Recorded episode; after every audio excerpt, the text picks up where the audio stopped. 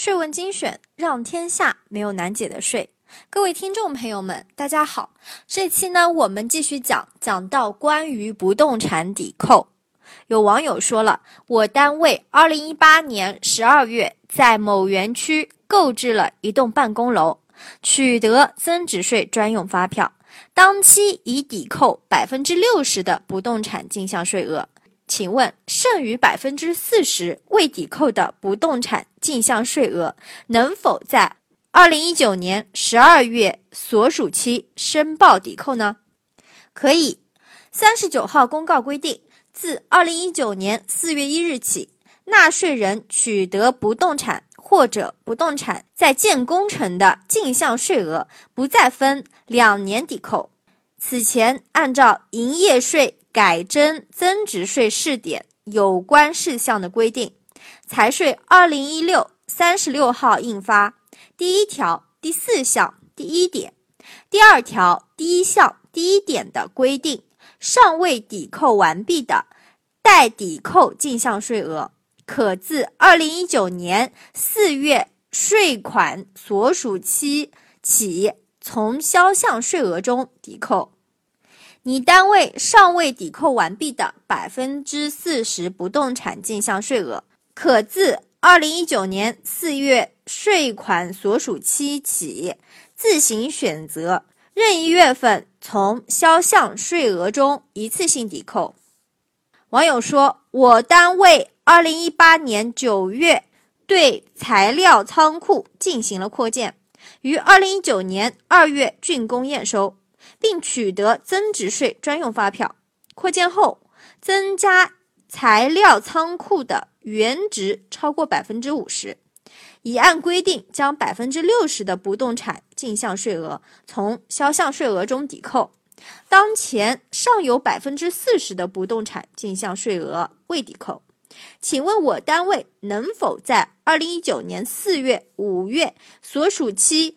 分两次抵扣剩余百分之四十的不动产进项税额，不可以。三十九号公告规定，自二零一九年四月一日起，纳税人取得不动产或者不动产在建工程的进项税额，不再分两年抵扣。此前按照营业税改征增值税试点有关事项的规定。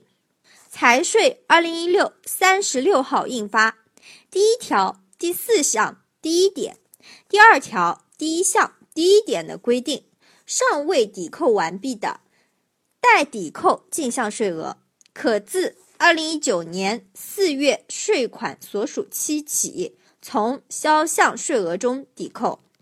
你单位在二零一九年三月三十日前尚未抵扣的百分之四十的不动产进项税额，自二零一九年四月税款所属期起，需一次性从销项税额中抵扣。好，我们看一下关于留抵退税。网友说：“我是一家商贸公司的会计，我公司二零一九年一月成立，四月登记为一般纳税人。”应该如何计算增量留抵税额？按照三十九号公告规定，增量留抵税额是指与二零一九年三月底相比新增加的期末留抵税额。你公司二零一九年三月底是小规模纳税人，当期期末留抵税额为零，因此你公司自二零一九年四月起。若有期末留抵税额，即为增量留抵税额。我公司目前的信用等级为 M 级，再过六个月可以调整至 B 级。如果满足其他留抵退税条件，我公司能够在六个月后申请留抵退税吗？还是需要成为 B 级纳税人后，连续六个月满足条件，才能申请留抵退税。三十九号公告规定，同时符合以下条件的纳税人，可以向主管税务机关申请退还增量留抵税额：一、自二零一九年四月税款所属期起，连续六个月按季纳税的，连续两个季度。增量留抵税额均大于零，且第六个月增量留抵税额不低于五十万元。